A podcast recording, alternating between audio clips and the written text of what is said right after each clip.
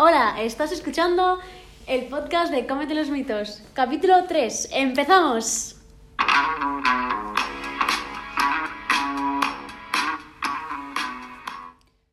Buenos días, buenas tardes y buenas noches. Como ha dicho María, estamos en el tercer capítulo del podcast Come de los mitos. Hoy vamos a hablar sobre grasas vegetales, a ver si son mejores o no que las animales.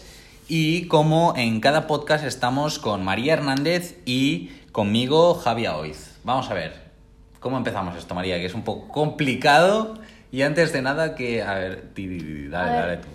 Sobre todo queríamos centrarnos, realmente, en el tema de las margarinas y las mantequillas, ¿vale? Que es algo que realmente la población vive un poco confundida.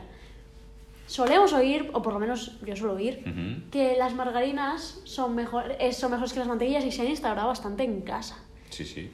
Pero, por- bueno, porque la margarina obviamente está hecha de aceites vegetales, ¿vale? Que eso no lo he aclarado, por si alguien no lo sabía. Sí, Detalle. no, no. Es importante tenerlo en cuenta porque en eso se basa todo el podcast de hoy. La cuestión, eh, para saber cuál es mejor, peor o cuál deberíamos ingerir con más frecuencia o, o no, ¿O no? Porque remarcamos que tanto la margarina como la mantequilla deberían ser de consumo bastante, no, bastante... prescindibles totalmente. Exactamente. Tal cual, me ha quitado la palabra de la Eh, boca. pues deberíamos centrarnos, en- para empezar, en los tipos de grasa. Que podríamos hablar de las grasas saturadas y de las insaturadas. Entonces, antes de empezar a hablar de ello, es muy importante, no sé quién nos está escuchando, si nos está escuchando alguna persona que entiende mucho sobre el tema, por Científico de alto favor, rango. que no nos mate. Es más, vamos a hacer una descripción bastante chapotera, en plan feo, de cómo es una grasa saturada, una insaturada y los tipos de grasa. Vamos a intentar explicarlo de forma que sea fácil de entender para todo el mundo, para un niño pequeño. Sobre todo, de, conta he pensado que no tenemos manera de dibujar, sino solo nuestra voz para definir lo que es cada Exacto, cosa. Que esa es la parte divertida, porque el dibujo está hecho en la pizarra que tenemos aquí al lado, súper fácil. Ahora vamos a transformarlo en voz. Ahí empezamos. A ver, nosotros tenemos de forma principal eh, dos tipos de grasa, ¿vale? Vamos a generalizar mucho. Tenemos dos tipos de grasa, la saturada y la insaturada, ¿de acuerdo? Antes, y aquí concretamos que no estamos hablando de grasa ni animal ni vegetal, ¿de acuerdo? Empezamos a hablar por ahí. Entonces, la grasa saturada, nos la tenemos que imaginar como una persona de pie, ¿de acuerdo? Como personas de pies. Sí, como varias personas de, personas. de acuerdo. Y la grasa insaturada como personas sentadas. ¿De acuerdo? Entonces, ¿qué pasa? Que la grasa saturada, como nosotros tenemos personas de pie, se pueden juntar muy Es fácilmente. decir, si se acercan, mm, encajan bien. Encajan bien, exacto, tú las puedes enganchar y no hay espacio entre ellas.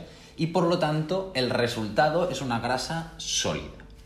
Muy importante tener este concepto de grasa sólida. Pero ¿qué pasa? Un ejemplo de esto Sí. tendríamos la mantequilla, Exacto. ¿vale? Que es una grasa sólida, normalmente a temperatura ambiente. Exacto. ¿Y qué pasa? Si vamos a la grasa insaturada, como son personas sentadas, ¿qué pasa? Cuando nosotros las juntamos las unas con las otras, pues no se pueden juntar de forma cómoda, hay espacios entre ellas y el resultado final es una grasa líquida, que se llaman aceites. De forma general, este tipo de grasas vienen a ser los aceites vegetales, como por ejemplo uno de girasol, que de de toda la vida, o de oliva, exacto. ¿Qué- ¿Pero qué pasa? ¿Por qué os introducimos este tipo de grasas? Bueno, las empresas... lo- Bajo esta teoría, entonces, deberíamos suponer que una margarina debería ser líquida, porque está formada por aceites vegetales. Pero ahora os explicaremos el por qué no es líquida y la encontramos en estado sólido. Exacto, gracias por esta aportación, la verdad es que me la había olvidado. Gracias, María. Muy bien, Eh, bueno, pues como decía María, am, la, mar- la margarina debería ser líquida. Pero ¿qué pasa? Nosotros las empresas lo que han decidido es que querían un producto de origen vegetal muy similar al de origen animal como es la mantequilla. Recordamos, para quien no lo sepa, que la mantequilla es de origen animal. Perfecto, pues lo que han hecho es básicamente un proceso que se llama hidrogenación, ese nombre feo. Si alguna vez leéis etiquetas en el supermercado, es probable que hayáis visto que contienen co- dentro Sí. de los ingredientes grasas hidrogenadas O parcialmente. hidrogenadas. Bueno, pues son este tipo de grasas. Grasas que inicialmente eran líquidas en forma de aceite y que han pasado a sólidas. ¿Qué les pasa? Pues básicamente que a través de un proceso químico, ¿de acuerdo? Estas personas que nosotros representamos, estas grasas, desentadas, pasan a estar de pie. ¿De acuerdo? Pues al haber hecho este proceso de ponerse de pie, cambia el nombre de la grasa y se llaman grasas Trans. trans. Muy importante. A ver, María, explíquenos más Y sobre por lo tanto, estas grasas pasan a encajar bien, se vuelven sólidas y tendríamos la margarina. Efectivamente. ¿Vale? Eh, ¿por, qué, qué- por qué les interesa este proceso? Bueno, a las empresas en general. Sí, sí. Aparte de porque la mantequilla es como que se demonizó un poco por ser grasa animal y tenían que sacar, pues, como hemos dicho antes, algo vegetal que llamara más la atención a la población.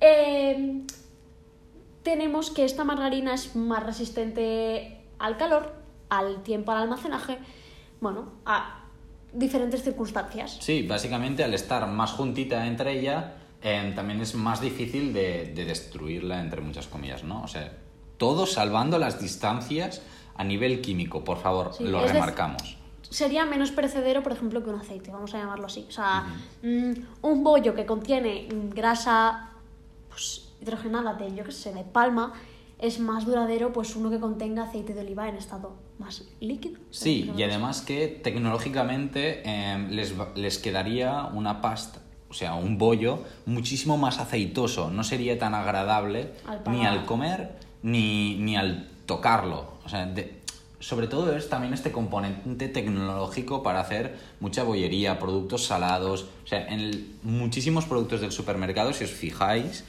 ah, vais a encontrar que tienen como ingredientes grasas parcialmente o totalmente hidrogenadas. Vale, ¿y cuál es el problema de esto? Si hemos dicho que es más resistente al calor, tiempo, tal. Vale, esto es positivo, ¿no? En verdad no tenemos ningún problema. No, está estaría de guay. pie, Sí, bueno, sí. está sólido, vale. ¿Y qué?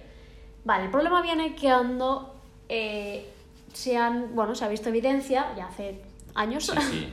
de que favorece el incremento del colesterol. En este caso, pues lo llamaríamos el colesterol malo. De que también podrían incrementar los triglicéridos en sangre, que sabéis que tenemos que tenerlos también controlados. Y esto lo que podría llegar a producir un... Ah, y una disminución del colesterol bueno, claro. A ver, con Sí, sí, no, es también. importante, es importante, es importante. Es decir, esto lo que podría llegar a pasar es que pues tengamos problemas cardiovasculares, sobre todo, que serían pues infartos, eh, ictus o realmente una hipertensión. Sí, sí, tal cual. Podrían ser realmente, o sea, muchísimas más enfermedades cardiovasculares. ¿eh? Hay un montón, pero realmente esto es un efecto claro que podrían tener estas grasas trans que, se, que vienen de este proceso de hidrogenación. Pero vale, para que nos entendamos, nosotros tenemos las grasas vegetales que han sufrido este proceso. No todas las grasas vegetales les pasa esto, muy importante también remarcarlo. Y entonces nos encontramos aquí en el punto de ma- mantequilla o margarina, ¿no? Pues en este caso, Si tuviéramos que escoger una realmente, bueno, si tuviera que recomendar una, que tampoco recomendaría ninguna de las dos como No, uso porque- habitual, bueno, como comida no, no, habitual, es que no. diría mantequilla por este proceso, porque la mantequilla contiene grasa saturada, sí, pero al menos no contiene el otro tipo de grasas que es las que hemos comentado ahora. ¿Y por qué decimos que, o sea, básicamente, cuál es la diferencia entre lo que sería la grasa saturada y la trans? ¿De acuerdo? Que vendría a ser la pregunta clave, porque también están em, supermarcadas, ¿no? Grasa saturada, saturada, saturada. ¿Por qué está demonizada la saturada? Bueno, básicamente es parecido a las grasas trans, pero con una diferencia. Y es que las grasas saturadas, igual que las grasas trans, nos incrementan el colesterol malo, que es el colesterol acompañado del LDL, ¿de acuerdo? También nos suben los triglicéridos, igual que las grasas trans, pero aquí va la diferencia. En este caso, en las grasas saturadas, no hay una disminución significativa del colesterol bueno, es decir, el colesterol junto al HDL. ¿De acuerdo? Esto es muy importante porque las grasas trans veíamos antes que sí, que además nos bajan el colesterol bueno.